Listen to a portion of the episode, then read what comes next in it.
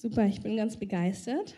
Ähm, das ist genau so, was auch auf meinem Herzen brennt, ist so dieses, hey, wir können nicht Christen sein, die unsere Feinde doch anprangern und klagen. Wir müssen die Christen sein, die das Evangelium im Herzen tragen, die wirklich wissen, dass Gott der Erste und der Letzte ist. Und deswegen begeistert mich das so sehr. Und ich, mich hat auch begeistert die prophetischen Worte, weil ich habe ja mit niemandem geteilt, was ich heute teilen will mit euch. Aber die prophetischen Worte haben mich doch so sehr auch wirklich so vorbereitet, das, was ich habe, einfach auf einen schönen Teppich gelegt. Und ähm, es war so, dass ich neulich zu Hause war, so morgens, vormittags mit meinem Kleinsten. Und dann sind so die Tränen über mich gekommen, dieses Gott, diese Welt ist zerstört, du hast alle Macht, es zu verändern, wo bist du? Und ich habe gemerkt, diese Tränen sind in, in, in, in Massen über mich gekullert. Ich habe nur gespürt, diesen Schmerz, Gott, wo bist du? Warum zeigst du dich nicht? Du hast doch alle Macht, wieso zeigst du dich nicht einfach? Und es war wunderschön, weil ich liebe es, so meine Tränen vor ihm auszuschütten, weil ich weiß, meine Tränen sind seine Tränen und seine Tränen sind meine Tränen. Das ist so eine Einheit und ich liebe das. Und als ich so da war und einfach nur geweint habe und gemerkt habe, wie er gekommen ist mit seiner Gegenwart, dann hat er zu mir gesagt, Miri, ich suche jemand mit ganzem Herzen. Jemand, der mit ganzem Herzen bei mir ist. Und dieser jemand, diese jemands, die werden die Welt verändern. Denn wer mit ganzem Herzen bei mir ist, mit dem kann ich tun, was ich tun möchte. Und da habe ich so geweint und gesagt, Jesus, tu alles in meinem Leben, was du tun musst, dass dieses Herz dir ganz gehört. Alles, was du willst, alles soll geschehen, damit dieses Herz dir ganz gehört und damit du diese Erde verändern kannst, damit du das tun kannst, was du mit dem ganzen Herzen tun kannst. Und es war eine unglaublich schöne, bewegende Zeit für mich. Wir waren dann wirklich, ich liebe das, ich liebe das. Ich bin dann mit Jesus wie eins. Wir sind dann es ist wunderschön. Es ist dieses Einssein mit ihm, mit seinen Gedanken, mit seinen Plänen. Er ist aber auch eins mit meinem Herzen, mit mir. Und es ist wunder, wunderschön. Und ich möchte euch einfach heute mitnehmen auf eine Reise. Wie kommt man zu diesem ganzen Herzen? Oder wie macht Gott das, dass unser Herz ihm immer mehr gehört? Was sind seine Wege? Und ich merke das immer wieder, wenn ich mit Menschen rede. Das Wichtigste, was du als Kind Gottes brauchst, sind einfach die Augen, ihn zu sehen. Die Augen, ihn zu erkennen in allem, was dir geschieht, das wird dein Leben verändern. Das wird dich permanent zu ihm hinziehen. Und es wird dich immer fähig machen, dein Herz vor ihm zu haben. Und das ist das Allerwichtigste. Und ich möchte euch heute auf verschiedene Reisen mitnehmen aus meinem Leben. Dann werde ich mal ähm, Mose, den hat Dunja schon genannt, Mose ein bisschen zitieren. Ich werde euch äh, verschiedene Leiter Gottes zeigen, und zwar die Leiter, die in der Bibel die Welt auf den Kopf gestellt haben. Und ich möchte euch wirklich aufzeigen, dass Gott derselbe ist und seine Wege verändern sich nicht und dass wir uns als seine Kinder in ihm bergen können, dass seine Wege sich nicht verändern, dass er sich nicht verändert, dass er genau weiß, wie dein Herz und mein Herz zu diesem ganzen Herzen für ihn werden. Er selbst weiß das, nicht ich. Aber ich kann mich vertrauensvoll in seine Hände geben. Ich kann vertrauensvoll sagen, Herr, ich will ein ganzes Herz für dich. Und ich erlebe, wie er das beantwortet. Immer mehr, jeden Tag mehr, jeden Tag mehr. Zum Beispiel eine Situation jetzt am Mittwoch saß ich zu Hause und plötzlich sagt Gott mir, mach du die Predigt für Sonntag. Und ich, hey Gott, ich bin mit den Kindern allein, Christoph ist unterwegs, wie soll ich denn jetzt die Predigt für den Sonntag machen? Wie soll das denn funktionieren? Dann hat er gesagt, vertraue mir, ich gebe dir alles, was du brauchst. Und dann habe ich gesagt, ähm, ja, das mit der Predigt glaube ich noch, aber was mache ich mit den Kindern? Und dann hat er gesagt, auch dafür habe ich jemanden vorbereitet und die liebe Dunja. Die, äh, das war so, dann hat er gesagt, frag Dunja, ob sie bei dir übernachtet, ob sie dir hilft. Und dann habe ich gesagt, ja gut, das mache ich. Und es war total schön, weil, also ich, mich, ich war so berührt, als ich Dunja gefragt habe und sie sich einfach echt gefreut hat. Also so fühlt es sich an. ähm, mm, und ich so das Gefühl hatte, ja, Gott hatte das vorbereitet. Das hatte er vorbereitet. Aber die, der erste Schockmoment war dieses, wie soll ich das denn machen? Also ich, ich bin nämlich jemand, ich hasse das, wenn ich gestresst bin. ähm, ich mag das überhaupt nicht. Und ich möchte auch nicht meinen Kindern diesen Stress vermitteln. Darum versuche ich wirklich auch so viel wie möglich einfach Ruhe zu haben, zu gucken, dass ich die Dinge so erledigen kann, dass sie keinen Stress produzieren. Und als er das gesagt hat, habe ich gemerkt, dass er mir sagt, vertraust du mir, dass du keinen Stress haben wirst? Vertraust du mir? Und ich habe gesagt, ja, das tue ich. Und es war wunderbar. Und ähm, genau, und so möchte ich euch heute mitnehmen auf die Reise, wie dieses ganze Herz zustande kommt. Und die prophetischen Worte waren sehr schön, weil sie haben genau das gesagt, was ich in der Predigt heute aufgreifen will. Ein ganzes Herz für Gott. Ein ganzes Herz für Gott braucht eigentlich nur eins. Es muss hören können, wenn Gott ruft. Und das Hören, das wollen wir alle. Und weil wir es alle wollen, bin ich auch davon überzeugt, dass wir heute verstehen, wie dieses Hören in Tat umgesetzt wird. Weil der Markus hat es so schön beschrieben, dann hört man es und dann kommen alle die Dinge hoch, wo man merkt, ah nee, doch nicht. Oder, uff, weiß auch nicht, ob das so gut ist. Ähm, und ich möchte euch heute mitnehmen, was ist eigentlich ganz oft dahinter, wenn Gott uns ruft? Also was ist eigentlich das, wenn er uns ruft, was er wirklich möchte?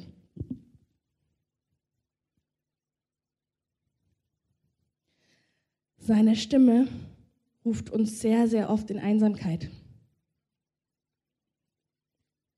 Und ganz oft wollen wir das nicht hören. Seine Stimme ruft uns an die Orte von Einsamkeit. Und die meisten von uns haben unglaublich Angst davor. Sie haben Angst, wenn wir in Einsamkeit kommen, dass wir dieses Gefühl nicht aushalten. Und wir versuchen mit allen Mitteln, ähm, ich sehe das immer wie so ein Bild, dann versucht man sich da festzuhalten und da festzuhalten, ich will nicht, ich will nicht, ich will nicht. Und Gott sagt, warum willst du nicht? Wovor fürchtest du dich wirklich? Die Einsamkeit 2015 bedeutet für uns, dass wir ganz oft Ausgeschlossene sind. 2015, die Welt funktioniert so. Alle Menschen sind glücklich und zufrieden. Alle haben natürlich 15 Freunde, die alles von denen wissen und die haben natürlich so, die, die Welt ist so toll und wir Menschen, wir sind so stark und alles ist so gut. Die Wahrheit ist, dass jeder Mensch, der zu Gott gehört, eine Einsamkeit in seinem Herzen empfindet, die kein Mensch stellen kann. Jeder Mensch, der zu Gott gehört, fühlt etwas in seinem Herzen, was niemand füllen kann. Das füllt kein Facebook, das füllt kein WhatsApp, niemand füllt diese Stelle. Und wir als Christen fühlen uns oft schuldig, wenn wir einsam sind. Wir haben das Gefühl, wir haben was falsch gemacht. Wir haben das Gefühl, irgendwie sind wir komisch. Wir haben das Gefühl, es liegt an uns. Ich verspreche dir, es liegt an dir, aber nur weil du ein Herz für Gott hast. Weil wenn man ein Herz für Gott hat, dann wird Gott selbst nicht zulassen, dass du diese Stimme von Einsamkeit nicht hörst. Und er wird dir alle Dinge wegnehmen, die nur im Ansatz versuchen, diese Einsamkeit zu übertünchen. Weil er sagt, das will ich nicht. Du bist mein und ich bin dein. Und ich möchte an dieser Stelle ganz kurz Werbung für Mutterschaft machen. ich weiß, dass unglaublich viele Frauen in dieser Generation, in meiner Generation Angst haben vor Mutterschaft. Und ich sage dir auch warum. Weil es der einsamste Ort der Welt sein kann. Es kann der einsamste Ort der Welt sein. Es kann der Platz sein, wo du keinen Helfer hast, wo du gefühlt einfach völlig überfordert bist, wo du genau spürst, dass dieser Job von 24 Stunden über deine ganzen Kräfte geht. Das stimmt. Aber darum ist es auch der Ort, wo du Jesus am besten kennenlernst. Darum ist es der Ort, wo du erlebst, dass alles, was du nicht gut machst, vergeben wird. Darum ist es der Ort, an dem du erlebst, ich kann es nicht, aber Gott hilft mir. Und an, an dem Ort lernen deine Kinder Jesus kennen. Wisst ihr, wie oft meine Kinder sehen, dass wenn ich irgendwie, dass wenn ich niedergeschlagen bin, dass ich zu Jesus gehe? Die sehen das, die wissen das. Die wissen, dass ich nicht die Mama bin, die von alleine stark ist. Die wissen, wo mein Ort von Geborgenheit ist. Die wissen, wo mein Ort ist, wo ich mich zurückziehe. Die wissen, wo mein Ort ist, wenn ich Vergebung brauche. Das wissen die. Und die sehen das an meinem Leben. Die sehen, dass ich einen Ort brauche, an dem ich immer sein darf, wie ich bin. Unvollkommen, traurig oder auch mal hilflos suchend. Und sie lieben das. Meine Kinder lieben diesen echten Glauben. Die lieben das. Die wissen ganz genau, Mama braucht, braucht nicht mich, die sie glücklich macht. Meine Mama braucht nicht dieses. Sie braucht einfach nur den, die Zeit mit Jesus. Und das lieben die. Das entlastet die. Das ist für die wunderschön zu wissen, dass ich diesen Ort von Geborgenheit kenne. Die wissen, dass wenn es mir nicht gut geht, bin ich bei Jesus geborgen. Und das ist was, was eine Mutter wirklich lernen kann und was sie ihren Kindern weitergeben kann. Wo sie ihren Kindern zeigt, hey, mein Leben ist nur durch Gott stark. Mein Leben ist nur durch Gott wirklich erfüllend und schön. Und das ist wunderbar. Und ich möchte euch hier kurz einladen, weil ich weiß es. Hey, wenn ihr Mutter werdet, ihr werdet Jesus so erleben. Das ist wunderbar. Fürchtet euch nicht davor. Es ist herausfordernd, aber in jeder Herausforderung findest du den Herrn. Und ähm, das ist wunderschön. ähm, genau, also wir fürchten uns sehr vor Einsamkeit. Wir fürchten uns davor, dass wenn wir einsam sind, dass wir die komischen Kauze dieser Nation sind. Dass alle auf uns schauen und sich denken, die ist aber komisch. Die ist aber komisch. Kann die keine Freunde haben? Und der Herr sagt dir, ich will in dieser Einsamkeit dir begegnen. Ich will, dass du dich nicht komisch fühlst. Und ich ähm, habe das ganz oft in meinem Leben erlebt. Ich habe das erlebt, dass ich mitten unter Menschen war und mich einsam gefühlt habe. Ich habe es erlebt, dass ich gespürt habe, Mann, da gibt es etwas, ich sehne mich nach etwas, das kriege ich hier nicht. Und Gott hat immer gesagt, ich weiß, willst du zu mir kommen? Willst du zu mir kommen? Und ein Gefühl, vor dem sich ganz viele Menschen fürchten, ist das Fremdsein. Dieses, dass ich mich fremd fühle, obwohl alle anderen, scheinbar fühlen alle anderen gleich, nur ich fühle anders. Kennt das jemand?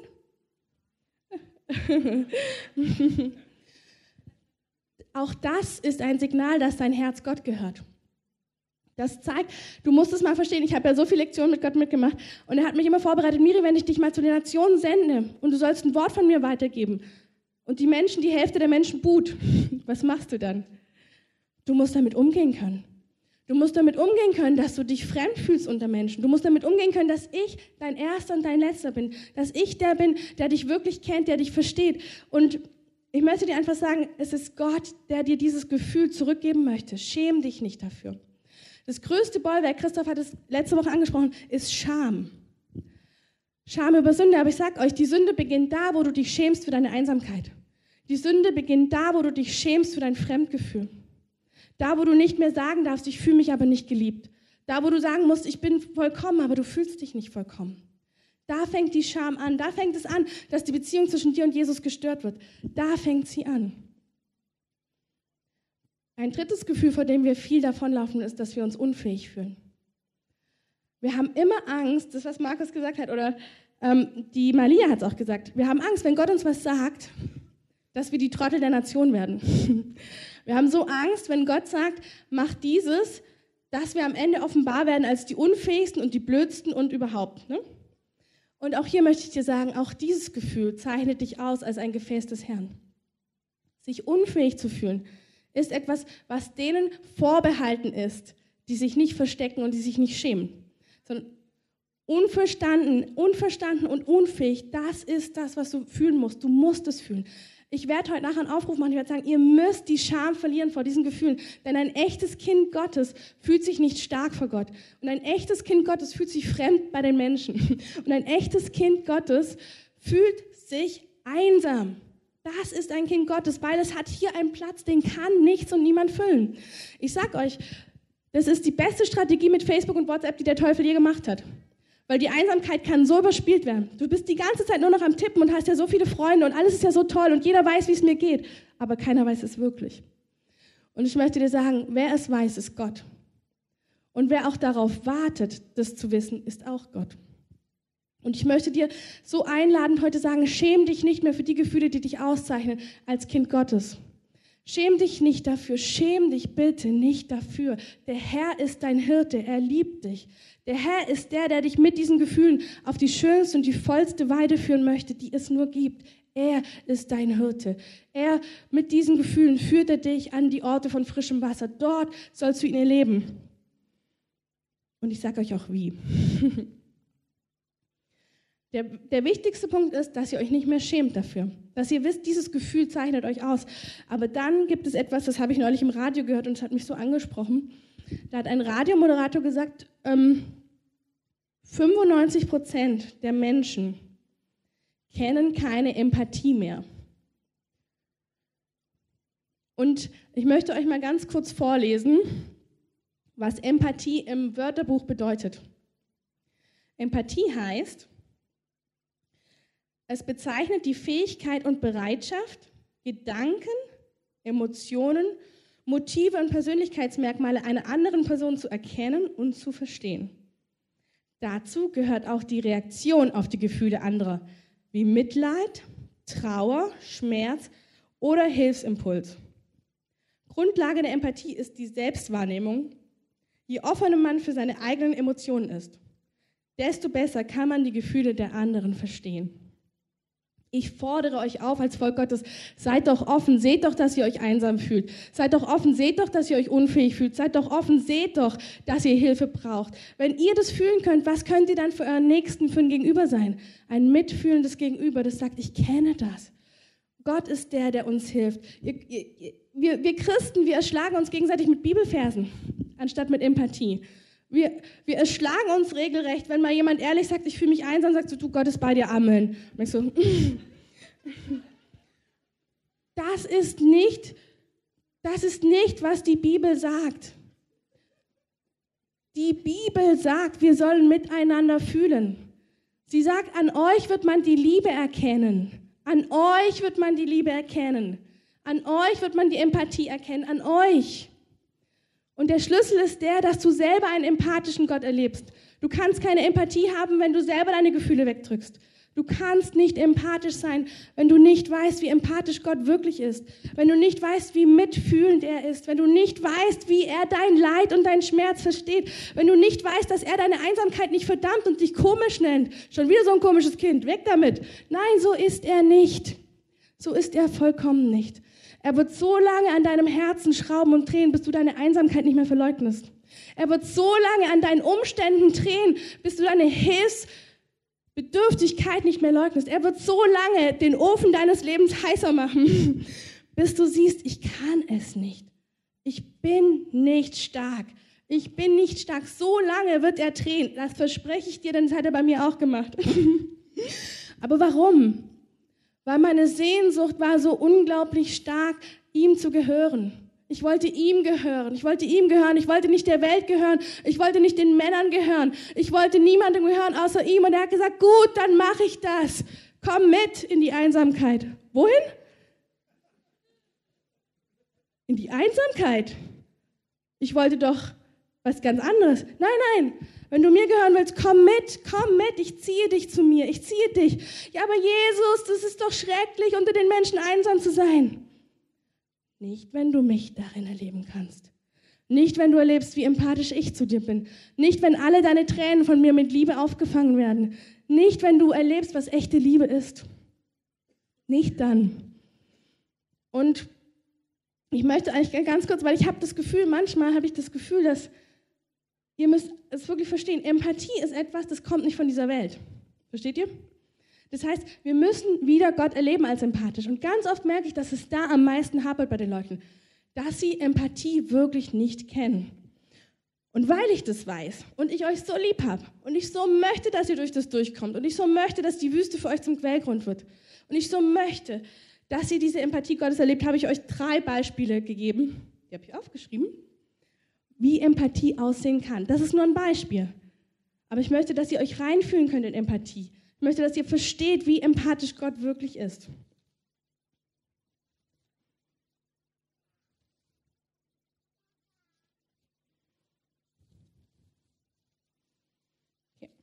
Ich fange an. Ein Beispiel, wenn du dich einsam fühlst. Wie könnte die Empathie Gottes für dich klingen? Zum Beispiel so, du sagst einfach, oh, ich fühle mich so einsam, Gott, und deine Tränen kullern nur so raus, weil du merkst, du kommst nicht an bei den Menschen. Achso, warte, ich gebe euch noch schnell, das ist auch total schön. Ähm, ich gebe euch auch mal die Wörterdefinition von Einsamkeit aus dem Wörterbuch. Das finde ich auch so cool, weil du merkst, wenn man es so beschreiben kann, müssen es die Leute auch kennen, versteht ihr? Die, die haben es nicht aus dem Himmel rausgeholt, das fühlen die so, darum können die das auch so reinschreiben. Einsamkeit bezeichnet meist die Empfindung von anderen Menschen getrennt und abgeschieden zu sein. Oft wird mit Einsamkeit eine negative Normabweichung oder ein Mangel verbunden. Da arbeiten Leute dran, dass es nicht mehr so ist. Ha? also, wie könnte jetzt Gott reagieren? Was wäre empathisch, wenn du dich einsam fühlst? Gott würde, so habe ich ihn so oft einfach auch mir vorgestellt, als liebevoller Vater, der meine Tränen aufsammelt und sieht und dann sagte, ich sehe dich ich sehe deinen Schmerz, mein Kind. Ich sehe deine Einsamkeit und ich sehe, dass du dich nicht geliebt fühlst. Du bist für mich gemacht. Niemand wird dich so lieben, wie ich dich liebe. Ich werde nicht zulassen, dass sich jemand näher zu dir hinträgt, wie ich zu dir sein darf. Ich werde nicht zulassen, dass dir ein Mensch näher kommt, wie ich dir näher kommen darf. Ich, ich will dir treu sein.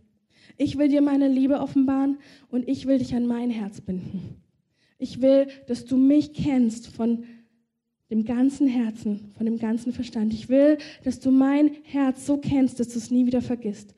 Ich will dich lieben mit ganzem Herzen und mit ganzer Seele. Und das verspreche ich euch in diesen Zeiten von Einsamkeit, die ich sehr oft mitgemacht habe. da habe ich dieses ungefähr so. Ich habe ganz viel gemeint und das habe ich mir ungefähr fünfmal pro Tag angehört von Jesus. Und es war so gut. Ich habe so gespürt, das ist mein Gott. Das ist er. Das ist dieser Gott voller Barmherzigkeit. Das ist der Gott, der mich so sehr liebt. Das ist dieser Gott, der mich nicht anklagt und sagt, du bist schuld, sondern das ist der, der sagt, das ist doch dein Herz, das zu mir gehört. Das wird doch niemand anders füllen können. Das zweite ist Fremdsein. Hier gibt es übrigens einen Psalm, auch für die, die denken, dass nur ich das erlebt hätte. Ich habe ja versprochen, dass ich auch ein paar Männer und Frauen Gottes zitiere. David schreibt, der König, der immer wieder zitiert wird, der schreibt im Psalm 88, du Gott hast mir meine Freunde entfremdet. Was bedeutet das? Dass David von Zeit zu Zeit auch in Entfremdung gekommen ist zwischen Mensch und ihm. Warum? Weil Gott wusste, dass David seinen Ruf nicht vollenden würde, wenn er nur satt wird aus seinen Freunden. Das heißt, auch David hat erlebt, ganz real, dass die, die ihm nah waren, manchmal nicht so nah waren dass die, die ähm, er als Freunde hatte, sich von ihm entfernt haben. Warum? Weil nur wenn du entfremdet wirst, kann Gott etwas auffangen, was sonst die Menschen auffangen. Und ich möchte euch sagen, wie könnte das zum Beispiel klingen? Bei Fremdsein möchte ich auch noch den Mose zitieren, das finde ich auch wunderschön. Und zwar Mose wird, ich weiß nicht, wer das weiß, er ist ja im ägyptischen Königshof aufgewachsen, wird dann, ähm, als er erwachsen ist, muss er fliehen vor dem Königshof und kommt in die Fremde, in die Wüste. Und dort nennt er seinen ersten Sohn Gershom, was übersetzt heißt, ich fühle mich wie ein Fremdling. Und ich möchte dir sagen, große Männer und Frauen Gottes kennen dieses Gefühl, sich fremd zu fühlen. Sie kennen das, dass sie keiner richtig versteht. Und auch du wirst es kennen und auch du musst akzeptieren oder jubeln, dass dieses Gefühl in dir ist und dass Gott genau diesem Gefühl empathisch begegnen will. Und zwar zum Beispiel so. Mein Liebling, ich weiß, dass dich keiner richtig kennt und keiner richtig versteht. Ich erkenne dich und dein Herz besser als jeder andere. Ich weiß, was dich in der Tiefe berührt und ich weiß auch, was dir schwerfällt. Ich bin der, der dich kennt. Ich bin der, der dein Herz in der Tiefe versteht. Keiner wird es verstehen, wie ich es verstehe. Und mein Kind, genieße diese Zweisamkeit zwischen dir und mir, denn so wirst du ein Kind, das mir ganz gehört. Ich verstehe dich und du bist mir nicht fremd. Das habe ich so oft erlebt. Ich habe das so oft erlebt. Ich habe mich so oft fremd gefühlt unter den Menschen, so oft. Ich habe so oft gemerkt, dass ich das Gefühl hatte, versteht mich denn keiner? Ja, bin ich denn blöd? Und ich habe so gemerkt, wie der Herr sagt, nee, du bist gemacht als Gefäß Gottes. Du bist gemacht als eine, die sich fremd fühlt unter den Menschen, weil sie nach meinen Tiefen sich sehen. Und dann hatte ich einen Traum und der hat mich so tief bewegt. Da war ich schwanger mit meinem ersten Mädchen, also mit meinem ersten Kind überhaupt. Und ich habe auch so gesagt, Herr, es kann doch, ich habe so gespürt, das ist der Herr. Und dann habe ich aber doch so gerungen, Herr, zeig mir, wofür ich gemacht bin. Und dann hatte, hatte ich einen Traum und in dem Traum bin ich in die tiefsten Tiefen Gottes hervorgedrungen und in die höchsten Höhen Gottes. Und er hat gesagt, wenn ein Mensch nur dir nahe kommen könnte, würdest du meine Tiefen nicht mehr suchen. Du würdest mich nicht mehr suchen, du würdest nicht weiterkommen, aber dein Ruf ist es, nach ganz unten zu kommen. Dein Ruf ist es, nach ganz oben zu kommen, denn die Erkenntnis des Herrn ist voll, voll, voll. Und wir geben so oft, wir sind so oft zufrieden.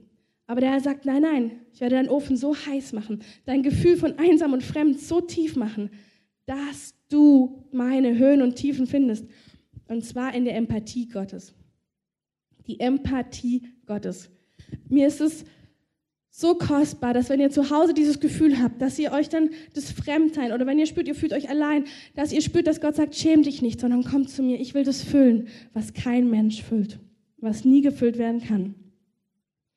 Dann das dritte Gefühl ist die Unfähigkeit, was Malia gesagt hat. Gott ruft und jetzt? Jetzt fühle ich erstmal, dass ich mich unfähig fühle. Und hier möchte Gott empathisch sein. Empathisch. Das heißt, ich sehe dich, Kind. Ich sehe deinen Eifer und ich sehe aber auch, dass du völlig überfordert bist, mein Kind.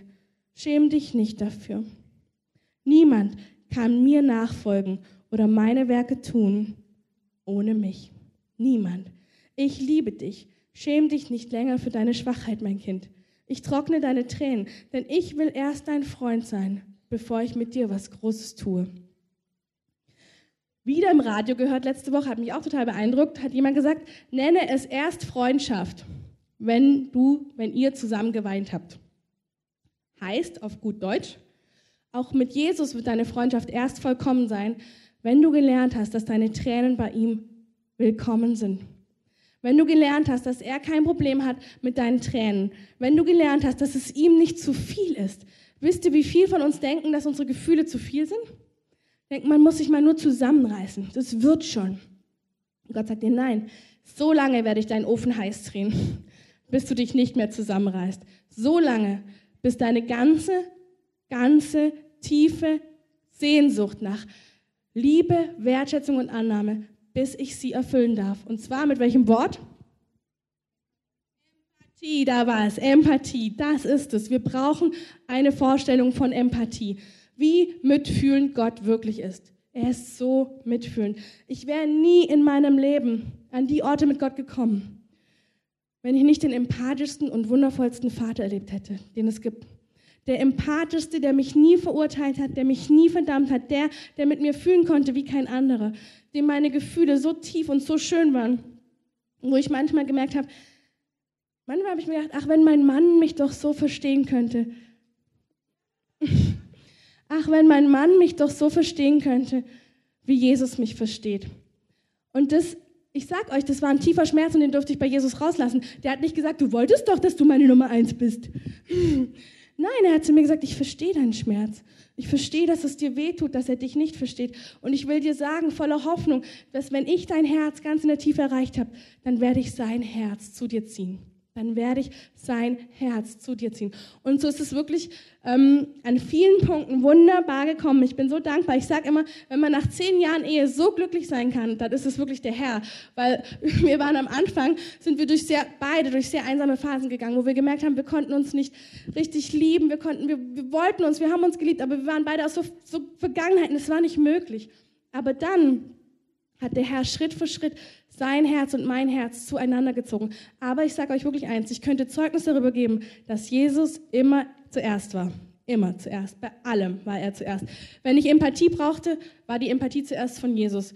Wenn ich ähm, tiefste Liebe brauchte, war sie zuerst von Jesus. Ich habe gelernt, dass mein Ort, an dem ich emotionale Dinge brauche, nicht von einem Menschen gestillt wird. Es wird einfach nicht so sein. Klammer auf, wenn du Gott gehören willst, Klammer zu. Aber das wollt ihr doch alle, sonst steht ihr doch nicht um 10 Uhr morgens hier am Sonntag.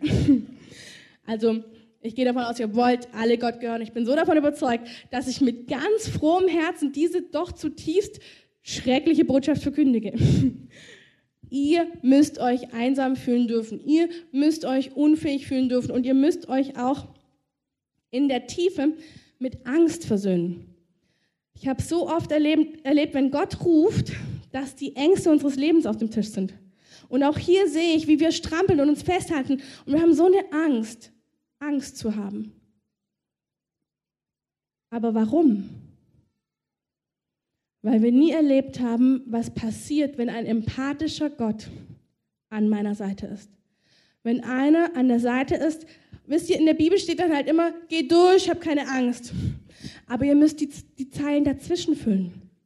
Ihr müsst die Zeilen dazwischen füllen. Das, Gott ist nicht so, dass er sagt, jetzt endlich mal durch, marsch, marsch, marsch, marsch, marsch. Das Wasser ist schon, schon zehn Stunden da an der Seite. Marsch, Nein, so ist er nicht. Er kann warten, bis dein Herz ganz Frieden gefunden hat. Und das tut er, weil er weiß, sonst wirst du eh nur stolpern durchs Wasser. Und ich möchte hier ein Beispiel von meinem kleinen Sohn bringen. Mein erster Sohn, also das zweite Kind insgesamt, ist ein sehr emotionales Kind. Sehr emotional. Das heißt, wenn er was denkt oder fühlt, ist ungefähr so wie ich. Das hört die ganze Welt. Und ähm, in dieser Emotionalität ist es auch so, wenn er Angst hat, dass du ihn nicht zwingen kannst. Es funktioniert einfach nicht. Ähm, und so hatten wir eine Situation zwischen Tür und Angel. er sollte ins Auto von den lieben Pieskes und er wollte einfach nicht. er wollte einfach nicht. Und ich wusste nicht, wieso. Ich wusste nur, dieser Junge muss extrem Angst haben. Aber vor was eigentlich? Und jetzt ist die Kunst. Was ist Empathie? Ich bin Gott so dankbar, dass ich so viel Empathie von ihm gelernt habe, dass ich das dann gesehen habe. Ich habe gesehen, er klammert sich fest. Also irgendwas muss ihn tiefer beschäftigen. Was nur? Dann habe ich kurz gesagt, okay, Janis, komm du noch mal schnell mit rein. Dann habe ich ihn ganz fest in den Arm genommen. Ich gesagt, Janis, wovor hast du Angst? Weil eigentlich geht er gerne in die Kita. Aber wovor hast du Angst? Und weil mein Kleiner natürlich, weil wir ihn so erziehen, auch gelernt hat, sein Herz nicht zu verstecken, hat er mich angeguckt und hat mir erzählt, was am Tag davor in der Kita passiert ist. Eine kleine Sache, die mussten so eine Übung machen für ein Fest. Und er konnte das irgendwie nicht mit diesem Band da rumschwingen. und er hatte unglaublich Angst, das heute wieder machen zu müssen. Und er wollte das einfach nicht. Und da habe ich ihn ganz fest angeguckt und gesagt, Janis, ist das alles, wovor du Angst hast? Dann rufe ich deine Kita-Frau an und ich erzähle dir, wovor du Angst hast. Und ich verspreche dir, sie wird dein Herz sehen und du musst nicht das tun, sondern sie wird mit dir reden. Und wenn du es nicht tun willst, dann sage ich als deine Mama, dass du es nicht tun musst.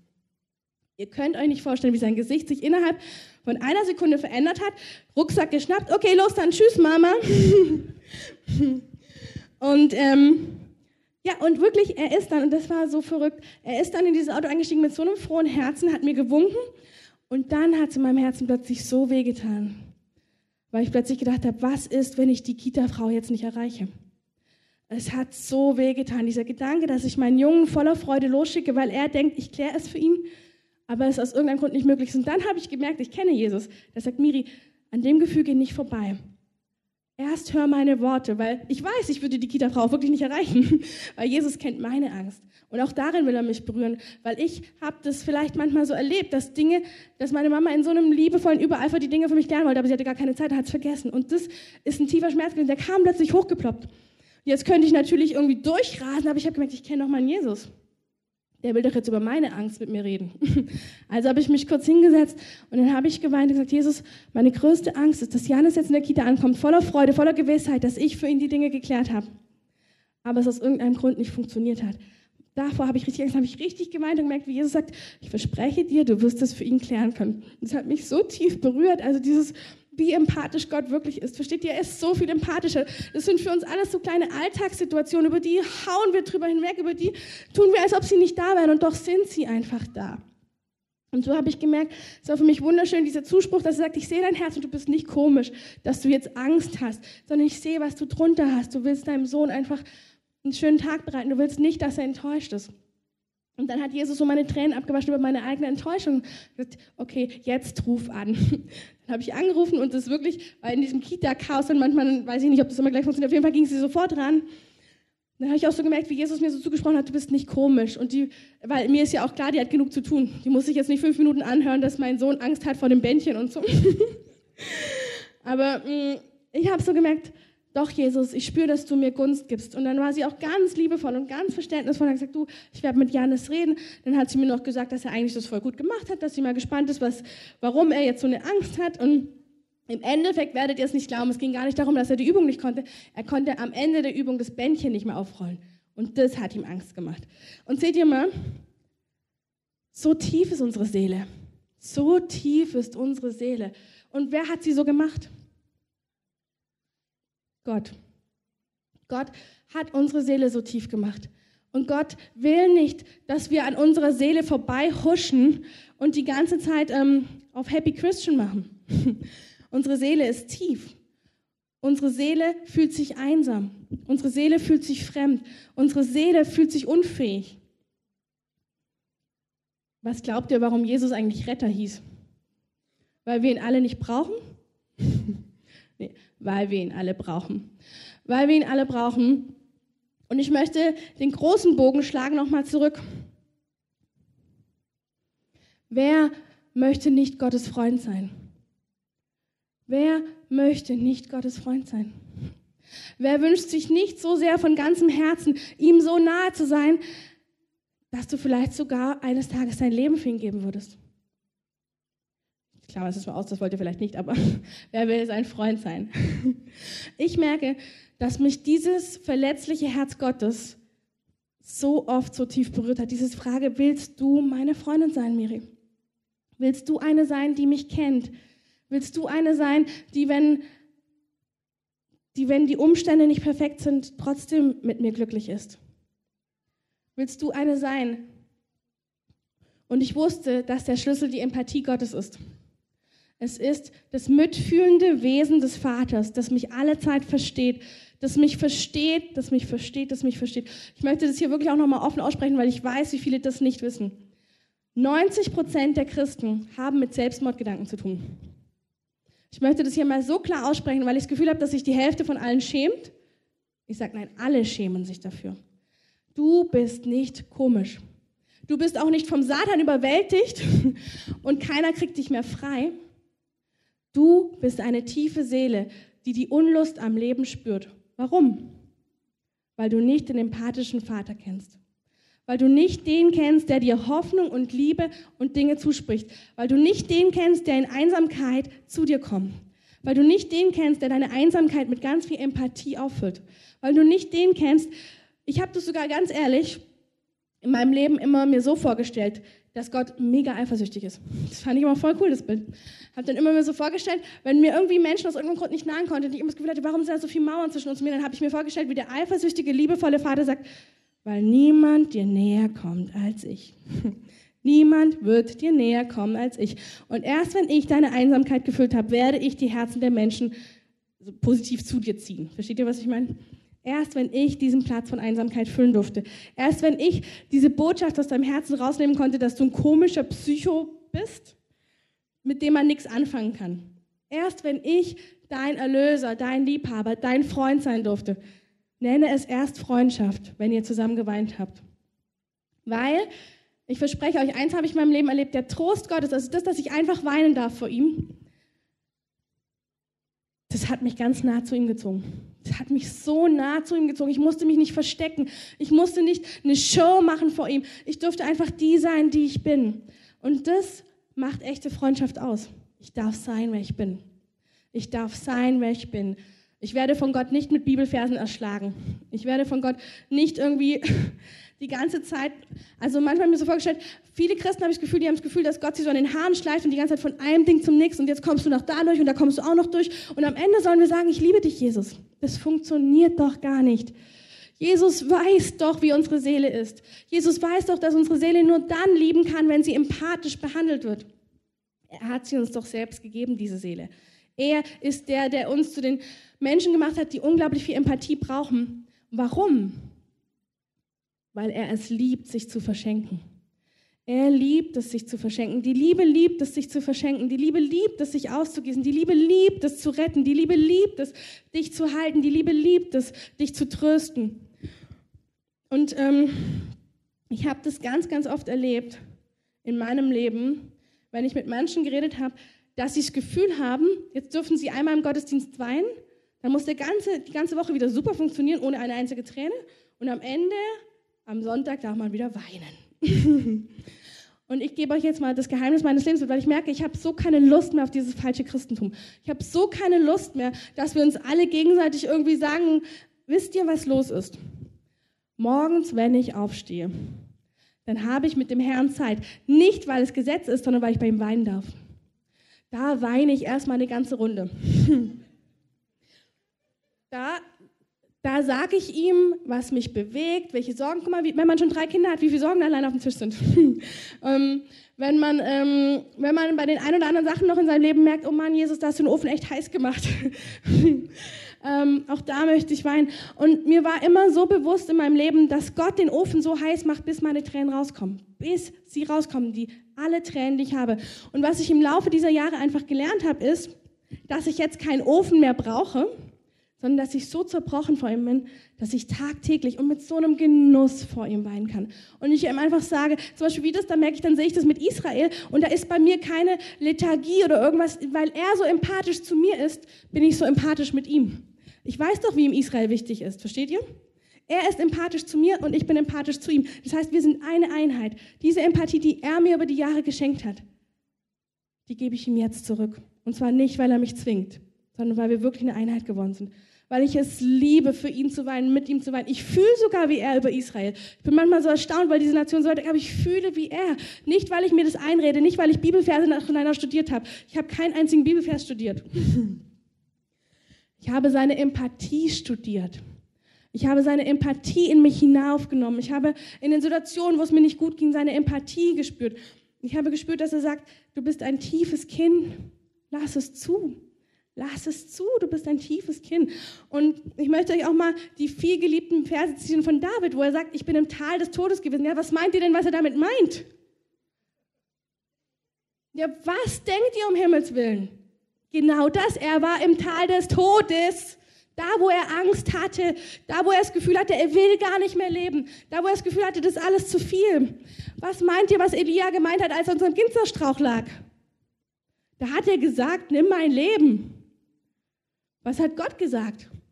Iss und schlaf. Das hat Gott gesagt. Warum hat er das gesagt? Weil er wusste, der braucht einfach mal ein bisschen Ruhe. Der braucht einfach mal ein bisschen runterkommen von dem ganzen Trip. Ich meine, 400 Balspriester, die erledigst du nicht mit links. Versteht ihr? Wir haben immer das Gefühl, wir Christen sind von, ich sag euch mal ehrlich, wir Christen haben immer das Gefühl, von Herrlichkeit zu Herrlichkeit, dieser schöne Korinthervers, der ist wahr, aber wisst ihr, wie der wahr ist? Von Herrlichkeit zu Gott, zu Herrlichkeit zu Gott, zu Herrlichkeit zu Gott. So geht das. Nicht andersrum.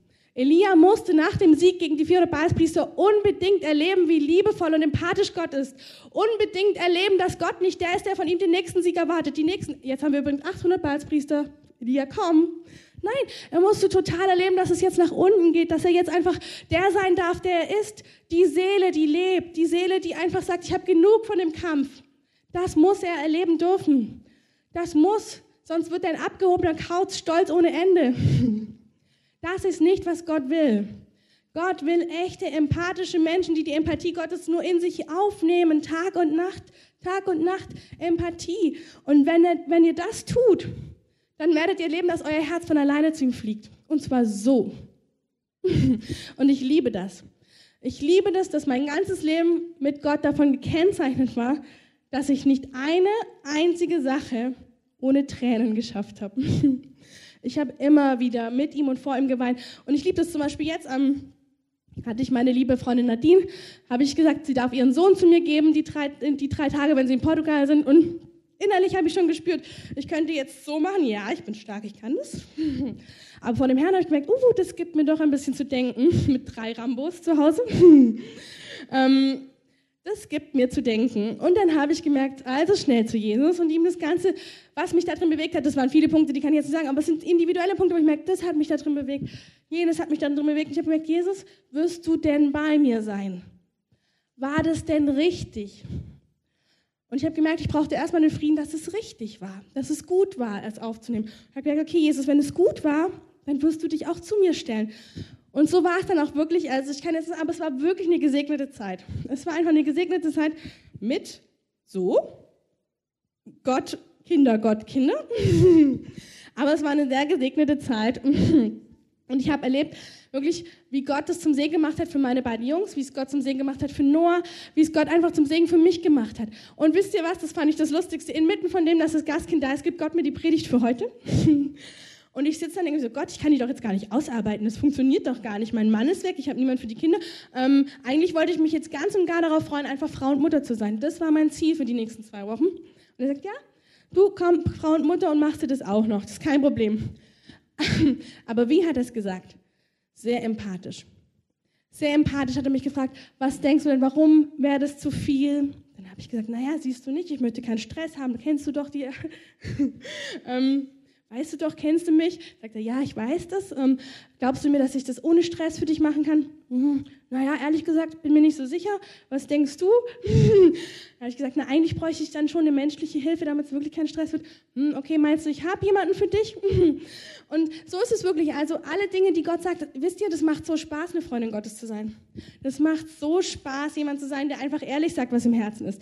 Es macht so eine Freude, mit den Dingen vor ihn zu kommen und zu wissen, dass er einfach super empathisch ist. Das ist so schön. Und ich möchte es einfach nochmal sagen. Gott sagt zu euch, ich bin, der ich bin. Was sollte mir unmöglich sein? Ich bin, der ich bin. Was sollte mir unmöglich sein? Sein Name ist Trost und Heil. Und wenn er dich in die Einsamkeit ruft, dann werde ich nicht dagegen. Wenn er dich an die Orte ruft, wo deine Trauer und deine Einsamkeit groß sind, dann werde ich nicht dagegen. Er will dein Freund sein. Er will empathisch sein mit dir. Er möchte nicht mehr, dass du dich komisch fühlst, weil du traurig bist. Er möchte, dass du weißt, dass er die Welt und die Leiden der Welt kennt. Mir kam das auch neulich mal so, da musste ich so schmunzeln. Habe ich jetzt auch schon ein paar Leuten gesagt. Mir kam irgendwie so, also bevor Jesus geht, da sagt er, ich werde euch den Heiligen Geist geben. Er ist ein Tröster. Jetzt musst du dir mal überlegen, Jesus ist ja 30 Jahre auf dieser Erde gewesen und den ersten Aspekt, den er vom Heiligen Geist danach nennt, ist der Tröster. Ha? Es muss also durchaus so gewesen sein, dass er traurig war auf dieser Erde. Also er sagt dir ja aus Lebenserfahrung, 30 Jahre bevor er ins Kreuz geht, ey, weißt du, das Beste, was ich dir mitgeben kann, ist ein Tröster. Die Welt ist so hart, die Welt ist so ungerecht. Und du sollst ja nicht zurückhauen, du sollst ja getröstet werden. Und wenn Jesus das sagt, dann deswegen, weil er weiß, dass wir nur lieben können, wenn wir ihn als Tröster erleben, wenn wir einen empathischen Gott haben. Hey, wenn dir jemand in die Seite haut, dann kannst du den nicht lieben. Du kannst deinen Feind nicht lieben, nur weil Jesus das sagt. Du kannst deinen Feind erst dann lieben, wenn du einen empathischen Gott an deiner Seite hast. Jemand, der deine Wut, deinen Schmerz, deinen Ärger und auch deinen Zorn versteht. Versteht ihr? Zorn, Ärger und Wut gehört absolut zu dir. Aber sie gehört zu Gott und dir. Nicht zwischen dir und die Menschen. Darf auch mal sein, wenn es über die Stränge schlägt. Aber im Großen und Ganzen, wenn du lernst, dass dein Zorn, dein Ärger, dein Wut gut ist, Schäm dich nicht dafür. Schäm dich nicht für Hass, Ärger und Zorn und Wut, sondern erlebe, dass Gott der empathischste, mit dir wütendste Gott ist. Er sagt nämlich, du, ich bin deine Rache. Er sagt es schon auch. Er weiß, dass es manchmal Rache braucht. Aber er weiß auch, dass wenn du die Rache vollziehst, es ziemlich grausam wird. und das will er ja nicht. Ähm, er möchte, dass die Rache irgendwie göttlich, gut und gerecht ist. Versteht ihr? Göttlich, gut und gerecht. Vielleicht sogar so, dass du deinen Feind im Himmel siehst und ihr euch umarmen könnt. Versteht ihr? Und das ist natürlich nicht, was wir Menschen machen können. Aber er sagt, ich bin der ich bin. Was sollte mir unmöglich sein? Ich bin der ich bin. Was sollte mir unmöglich sein? Gebt mir alles, was zwischen euch steht. Wenn ich euch rufe in die Einsamkeit, dann folgt mir. Wenn ich euch rufe in die Angst, dann folgt mir. Wenn ich euch rufe in die Unsicherheit, dann folgt mir, mein Volk, folge mir. Ich habe heute Morgen so ein Lied im Radio gehört und so mitten aus diesem Lied kam so dieses, dieses wunderschöne Lied, wo ich gemerkt habe, ich will dir folgen, Herr, wohin du rufst. Ich will dir folgen, Herr, wohin du rufst. Und das ist das, wo wir merken, wenn Gott ruft, dann haben wir das Gefühl, er legt uns jetzt einen Supermantel an. Sagt, los geht's. Und in Wirklichkeit, wenn Gott, wenn Gott ruft, dann ruft er uns an den Ort von Einsamkeit, an den Ort von abgelehnt, von fremd, von nicht geliebt. Warum? Weil er an diesem Ort uns begegnen möchte, mit seiner Empathie, mit seiner Empathie. Und ich wollte einfach heute Morgen, könnt ihr die Musik einspielen?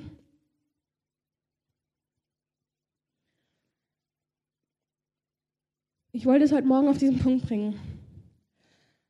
Gott lädt sein Volk ein, jede Scham über Einsamkeit, jede Scham, dass du komisch bist, jede Scham, dass du dich fremdbild fühlst. Er möchte das Volk Gottes einladen, dass diese Scham bei ihm zu Füßen liegt. Er sagt, ich möchte nicht mehr, dass du dich schämst dafür, mein Kind. Ich möchte, dass du mich darin erlebst. Ich möchte dir der empathischste und der wundervollste Vater sein. Ich möchte der empathischste Vater für dich sein. Ich möchte so sehr mit dir leiden. Ich möchte so sehr deine Tränen auffangen. Nicht erst im Himmel, hier auf dieser Erde. Mein Sohn Jesus hat nach 30 Jahren auf dieser Erde gesagt, du brauchst ein Trösterkind. Und das ist so. Du brauchst einen Tröster. Du brauchst jemanden, der die Ungerechtigkeit tröstet. Du brauchst jemanden, der dich wirklich von Herzen erkennt und liebt. Und das bin ich. Ich will heute Morgen euch rufen und auch wirklich Wirklich, seid einfach so ehrlich. Einsam fühlt sich jeder, der Gott kennt.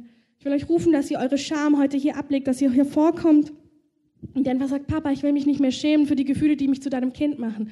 Ich will mich nicht mehr schämen dafür, dass ich mich einsam und hilflos fühle. Ich will mich nicht mehr schämen dafür, dass mir das Leben zu viel ist und dass ich an Punkten spüre, dass ich jemanden brauche, der mich an die Hand nimmt. Ich will mich nicht schämen sondern ich will erleben, dass mich genau das auszeichnet, mit ganzem Herzen eines Tages dir zu gehören. Eines Tages wird mein ganzes Herz deine Empathie so kennen. Eines Tages werde ich deine Empathie so kennen, dass ich dir gehöre. Dass du mit mir dieser Mose, dass ich dieser Mose sein kann. Dass ich dieser Mose sein kann, der die Welt verändert. Dass ich dieser Mose sein kann, der dich so kennt, dass wenn du sagst, heb den Stab, dann weiß ich, wer den Stab wirklich hält. Dann weiß ich, wer mir mit Empathie entgegenschwappt. Dann weiß ich, wer das ist. Dann kenne ich meinen Gott. Ich will dir gehören. Ich will, dass jede Scham versiegt und ich dir gehören darf, Gott. Ich will dir gehören. Von ganzem Herzen. Und es war das Wort, was Dunja gegeben hat, das hat mich so tief berührt, weil genau das hatte ich das Gefühl, wenn wir unsere Scham verlieren, dann werden wir die Moses werden, die die Nationen verändern. Wir werden unseren Gott so sehr kennen, dass wir von nichts mehr flüchten. Wir flüchten nicht mehr. Wir gehen zu ihm. Wir erleben seine Empathie. Wir erleben seine Schönheit. Sein Wesen ist so schön. Empathie ist das Schönste, was es gibt. Empathie heißt, ich kann mich auf eine Person einlassen. Von ganzem Herzen. Und das ist Gott. Gott ist diese Liebe. Gott ist diese Empathie. Und ich möchte euch einfach einladen, kommt nach vorne. Wenn du diesen Gott noch nicht kennst, wenn du heute zum ersten Mal hier bist und du spürst, dass du eine Sehnsucht hast, so einen Freund zu haben, so jemanden zu haben, der dich wirklich versteht, der dich liebt in der Tiefe, dann kannst du auch nach vorne kommen. Dann komm nach vorne. Gott streckt dir heute die Hand aus als Freund, der deine Einsamkeit nicht verwirft, sondern der dich erkennt als Kind Gottes, der dich erkennt als jemand, der Hunger hat nach echtem Leben. Kommt einer nach vorne, die Beter können auch nach vorne kommen.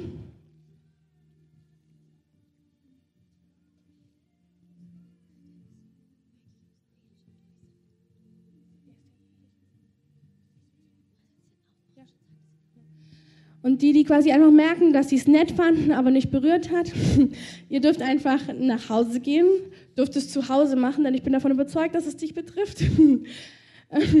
Dann mach es zu Hause. Aber hey, nimm die Einladung an. Gott streckt seine Hand aus. Gott sagt, schäm dich nicht mehr für deine Einsamkeit. Und einfach die anderen, ihr dürft, nach, dürft gerne schon runtergehen. In der Bar gibt es noch was zu trinken und zu essen und genießt einfach den Sonntag. Und ich sage einfach noch, danke Jesus, dass du dein Volk zur Echtheit führst, dass jede Scham vergeht und du einfach wirklich der empathische Vater bist. In Jesu Namen. Amen.